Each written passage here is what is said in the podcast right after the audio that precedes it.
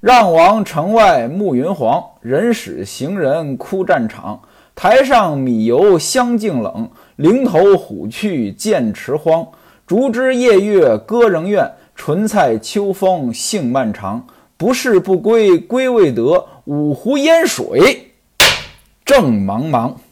前文书正说到二位太监前来吊唁，让戏班子呢唱一出刘志远《白兔记》。咱们简单介绍了一下这出戏的情节。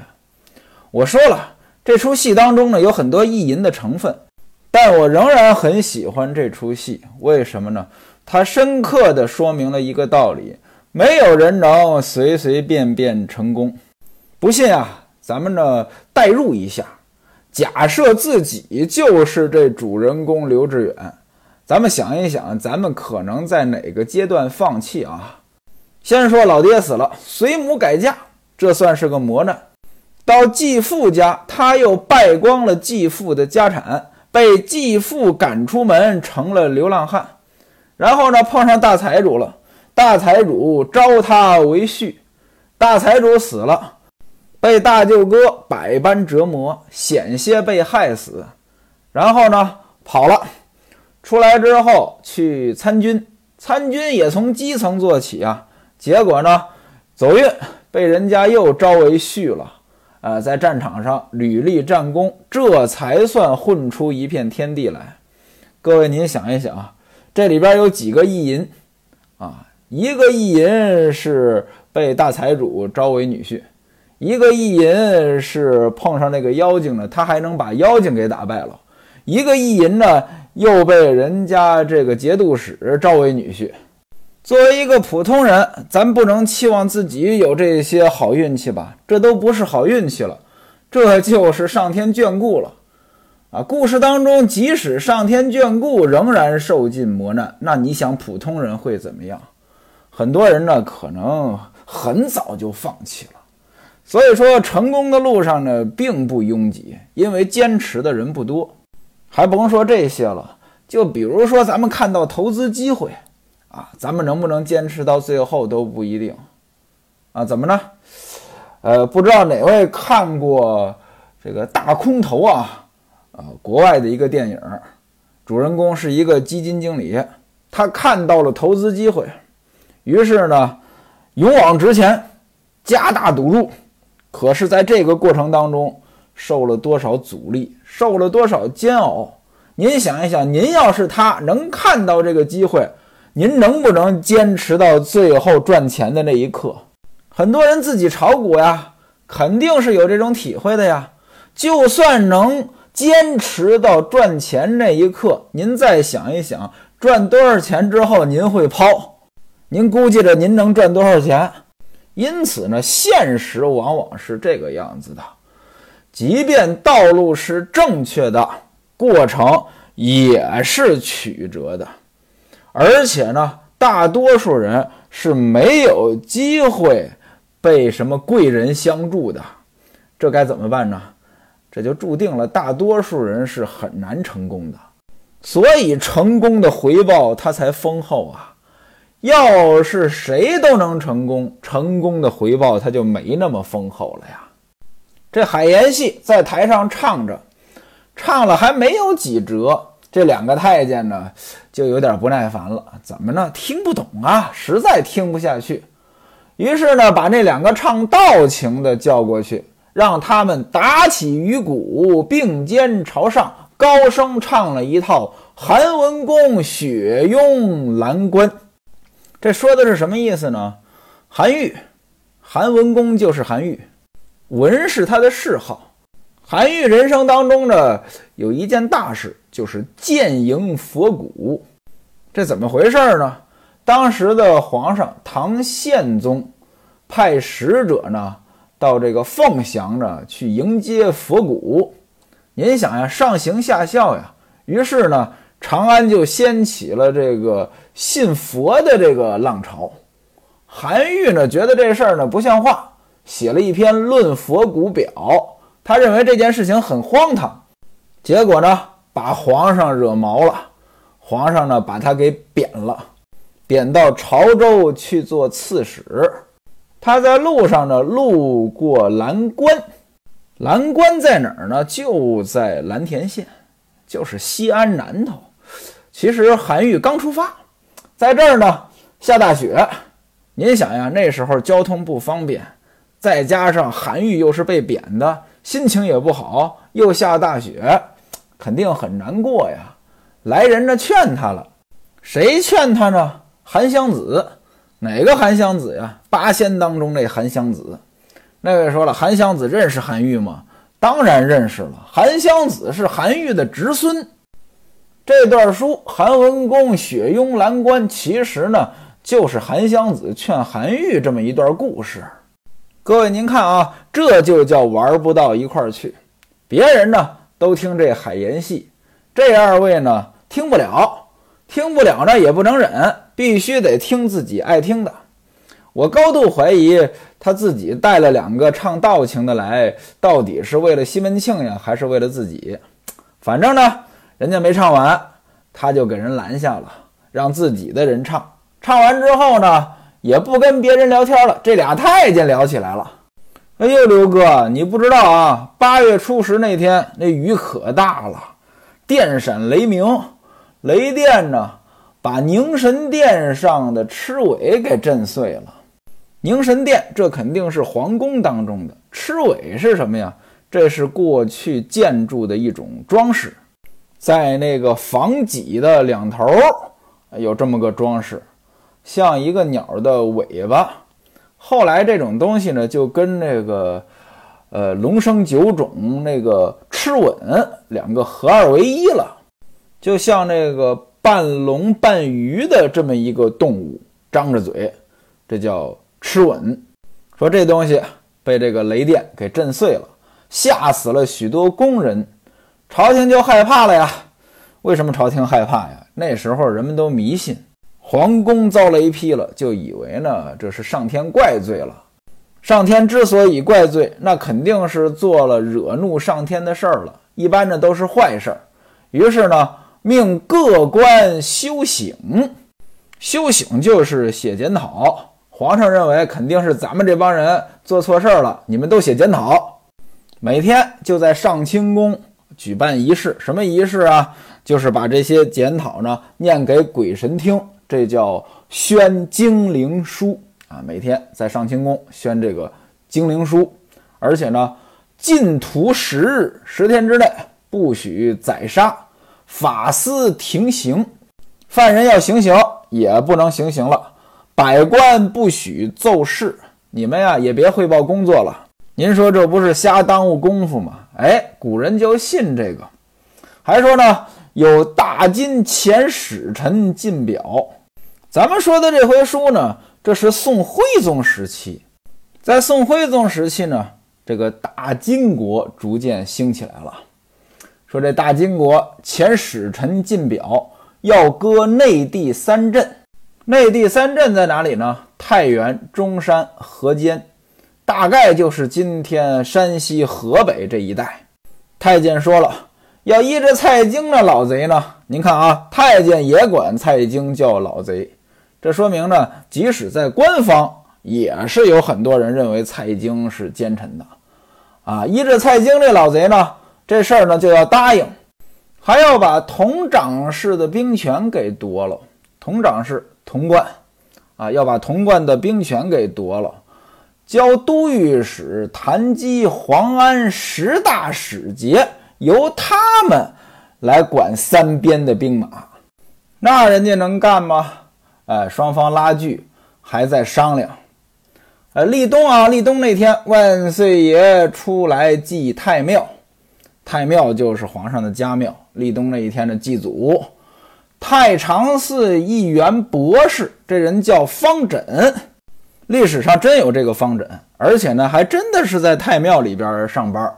后来因为呢得罪了蔡京的被贬官，啊，说这个方枕早晨打扫的时候，看见太庙的砖缝里出血了。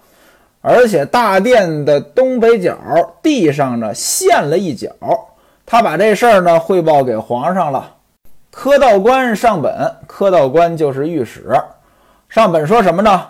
说这个佟长氏，也就是童贯，权力太大了，哪有宦官封王的呀？现而今已经派人去拿着金牌调佟长氏回京。刘太监听薛太监这么一说，刘太监说了：“说你我现在都在外边做官，朝事呢跟咱这也没什么关系了。常言说得好，过了一天是一天，天塌了还有四个大汉顶着呢，跟咱没关系。这四个大汉是谁呀？”书中也没交代，我估计着呢，随口这么一说。天塌了，有这个个头高的顶着，跟咱这没什么关系。赶明儿啊，大宋的江山早晚被这帮酸子给弄坏了。嗨，王十九，咱们呀，喝酒喝酒喝酒。您看啊，到最后还是为了骂这帮酸子，骂这帮文人。你说这一出戏惹出多少话来？还有这王十九什么意思？十九八，王十九其实想说这个八，也就是王八蛋，只不过呢，为了好听，把这字儿呢绕过去。王十九啊，咱们呢就喝酒就行了。两个太监这一番话呢，也就是甩闲话，可是呢，这也代表了当时的社会思潮。大宋朝已经到了末世了，可是社会上的人呢？谁也不关心这个国家的命运，就算关心又能怎样呢？啊，整个官场烂到这种程度，全是西门庆他们这帮人，你就算想做点什么，你也没机会啊！不但没机会，还可能把自己搭进去啊！当然了，咱们说了，《金瓶梅》借着宋朝写的是明朝的事儿啊。作者呢，其实是想说大明朝也到了末世了呀。两个太监甩完了闲话，吩咐唱道情的，你唱一个李白好贪杯的故事。这倒挺应景儿，喝酒呗，唱李白。李白爱喝酒，于是打动鱼骨，又接着唱。吃饭吃到了日暮时分，吩咐下人看轿起身。西门庆挽留，挽留不住，送出大门，喝道而去，把两个太监送走。西门庆吩咐掌灯，这桌子呢，先别收起来啊，大伙儿接着吃。吴大舅、英伯爵、温秀才又把这个副伙计啊、干伙计啊、韩道国、奔地传、崔本和陈敬济请过来啊，大伙儿呢接着吃，接着喝，让这些戏班子呢接着唱，还唱《玉环记》。西门庆呢，其实挺没面子的，自己留这个戏班子就为招待两个太监，结果两个太监呢不爱听。哎，西门庆跟英伯爵说：“说这个太监不知道南戏好啊，早知道他们不听，我就不留这个戏班子了呀。”英伯爵说：“嗨，哥哥呀，他们辜负了你的意思。那些太监他们懂什么呀？他们就喜欢像《蓝关记》这样子的。”山歌野调，他们哪儿见过这高雅的大戏呀？开戏，这《玉环记》是折子戏呀。前一天已经唱了一些了，今天呢接着唱，啊，把这些没唱的都挨个唱出来。西门庆让底下人在席上呢是斟酒，让大家好好喝。英伯爵和西门庆呢是同桌而坐。英伯爵就问他们姐三个回去没回去？怎么不叫出来敬酒？西门庆说：“你老惦着他们，他们都已经走了。”英伯爵说：“住了两三天。”西门庆说：“吴银儿住的时间还要再长一些。”当天啊，大伙喝酒喝到三更时分，这个戏呢也唱完了，起身各自散去。西门庆呢让吴大舅明天早上再过来。因为明天呢还有官员呢来吊唁，让他来作陪，给了戏班子四两银子，把戏班子也打发走了。转过天来，周守备、京都监、张团练、下提刑，还有这些大大小小的武官，这是跟西门庆一个衙门的这些人，都来随份子了。大伙儿呢合着来摆了一个祭桌，这上边呢有猪有羊。也写了悼词，让人在这念。西门庆还是准备酒席，李明他们三个小优呢，在旁边伺候着。这个呢就没那么热闹了。招待的呢就比前面两天呢要简单一些。到了中午，这个祭礼呢就到了。啊，吴大舅、英伯爵、温秀才在门口迎接着，前呼后拥，众官员下马，在前厅换衣服。不大一会儿，把这祭品摆下，大伙儿到灵前呢，给死者呢行礼。西门庆、陈敬济还礼，把这祭词呢念完了，然后呢去吃饭，把这孝袍子也脱了，上茶上席，觥筹交错，殷勤劝酒。三个小优呢。在这儿唱，大家伙儿呢开开心心吃到了晚上。西门庆呢还要把吴大舅这些人留下。吴大舅说呢：“我们大伙呢已经是连日打搅，姐夫你也辛苦了，咱们呢该休息休息吧，告辞还家。”简短截说，到了十月二十八日，这就是二期了。吴道官呢过来念经了。前文书说过呀，头七的时候。吴道官过来呢，这个揽生意了呀。因为头七呢是和尚念的经，这二期呢，吴道官带着十六个道士，这按照道士的逻辑呢，设坛念经。安郎中也送来书信。安郎中是谁呀？就是之前提的那个安进士。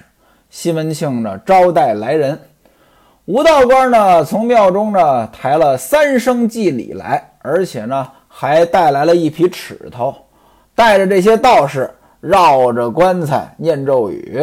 吴道官呢，在灵前呢，这个祭拜李瓶儿。西门庆、陈敬济回礼说：“师傅，你多有破费了，我们不敢当。”吴道官说：“呢，小道甚是惭愧啊，本来应该给夫人呢送一捧经，奈何呀，这个实力不允许，所以呢。”也只能略略表达心意了。西门庆呢，就把他的礼物收了，打发抬河人回去。吴道官带着这些道士，这一天挺忙活的，转经。什么叫转经呀？转着念经，来这么三回。然后呢，又念这个生神章经。这生神章经也是道教的经文。还有那破九幽狱、九幽地狱。东南西北，东南东北，西南西北，还有中，这叫九幽地狱。破九幽地狱，帮着死人免灾，不让死人下地狱。在李瓶儿的灵前做了一天法事，咱们不必细说。第二天呢，先是门外的韩姨夫呢来吊唁，孟玉楼的兄弟孟瑞呢做买卖回来了。知道西门庆这边有丧事，就跟着韩姨夫一起呢过来吊唁，也讨了一分孝，送了很多的礼。跟西门庆叙完礼，又去房中呢见孟玉楼。西门庆呢当然也得招待了，这不用细说。到了中午，县里的官儿来了，都有谁呢？知县李拱吉、县丞钱思成、主簿任良贵、典史夏公基。另外呢，还有阳谷县的知县狄思朽。这狄思朽不知道您听着耳熟不耳熟？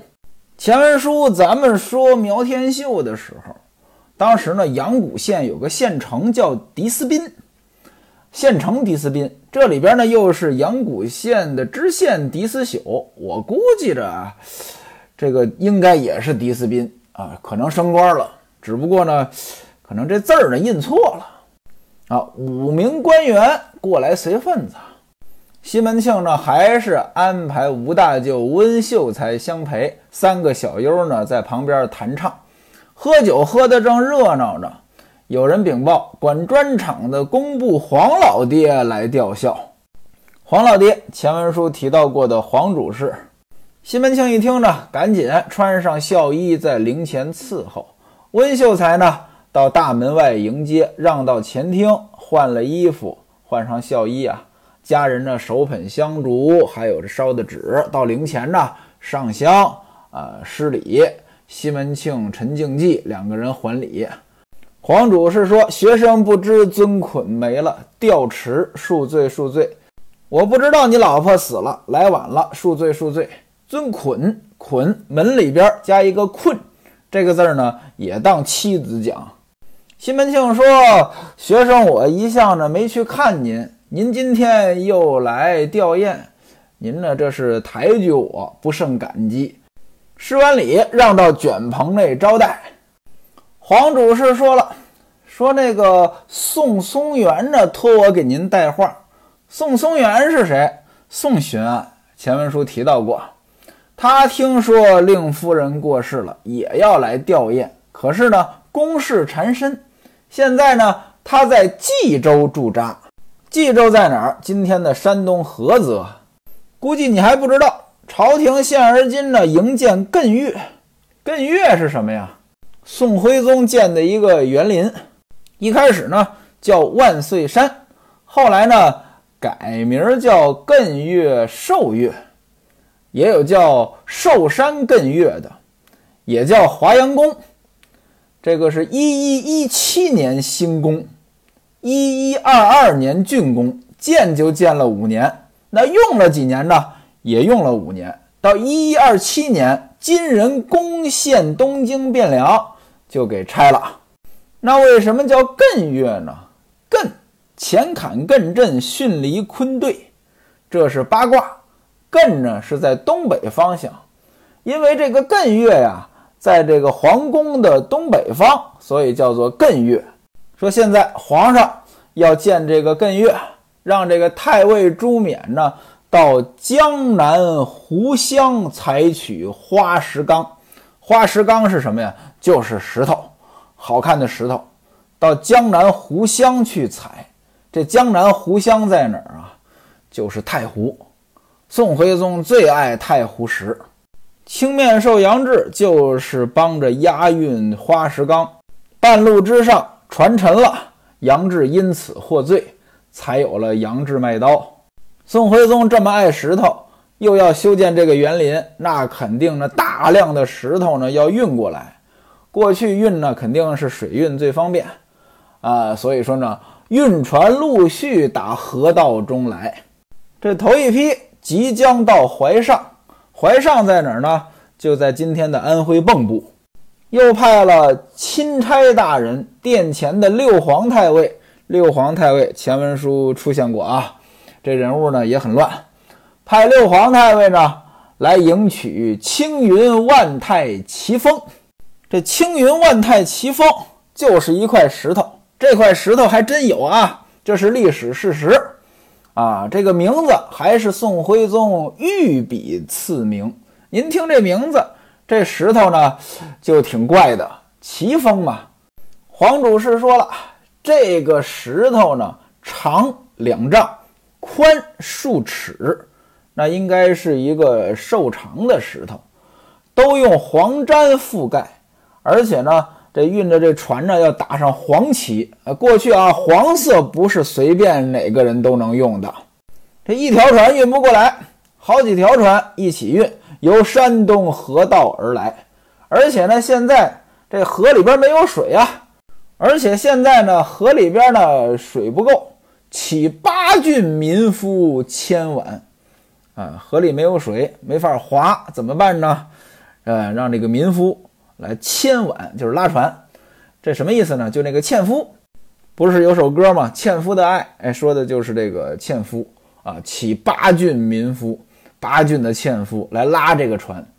官吏倒悬，民不聊生。您注意啊，这话啊，这话可是黄主是嘴里说出来的。官吏倒悬，民不聊生，也就是宋徽宗大兴土木。啊，民不聊生，这当官的是知道的。民不聊生，这好理解，聊就是依靠依赖，民不聊生，老百姓的日子没法过。但是不光是民不聊生，官吏倒悬，官吏脑袋都倒过来了，当官的也不好受。为了这个事儿，宋巡案他督率州县，每件事情都要亲自过问。暗读如山，昼夜劳苦，实在是没有时间。况且钦差大人就那个六皇太尉啊，书写到这儿又叫皇太尉了，所以呢，咱也分不清楚啊。这皇太尉不久呢就要打京城到这儿来。这宋巡案现在是宋道长管河道的，宋道长说了，他必须呢率三司官员迎接。这迎接啊，不是说出去啊，您来了把您接进来，不是。那迎接得安排节目，搞个仪式。可是呢，这个宋道长宋巡案，他一想着，这谁来搞呢？这事儿谁办呢？办得要钱呀。呃，想到这儿呢，也没什么熟人。就想起你来了，所以委托我来呢，想让你做东，请这个六皇太尉呢吃个饭，不知道你愿意不愿意？各位您看，这就是摊派啊！八戒上司把这事儿呢摊派下去，摊派到西门庆这儿了。当然了，被摊派也得够资格。有些人呢是没能力，人家呢找你也没用；有些人呢是有能力呢，人家也轮不到你，跟你没这交情。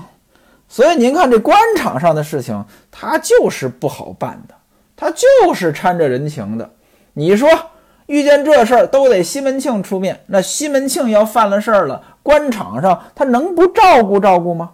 有好政策能不偏袒一下西门庆吗？有好消息能不事先通知西门庆吗？因此，此番黄主是前来吊唁，是带着任务来的，表面上是吊唁，实际上呢？是来传话的，宋大人的意思呢是让你接待，你愿意不愿意？还没等西门庆表态，黄大人来了一句：“把人给我带上来。”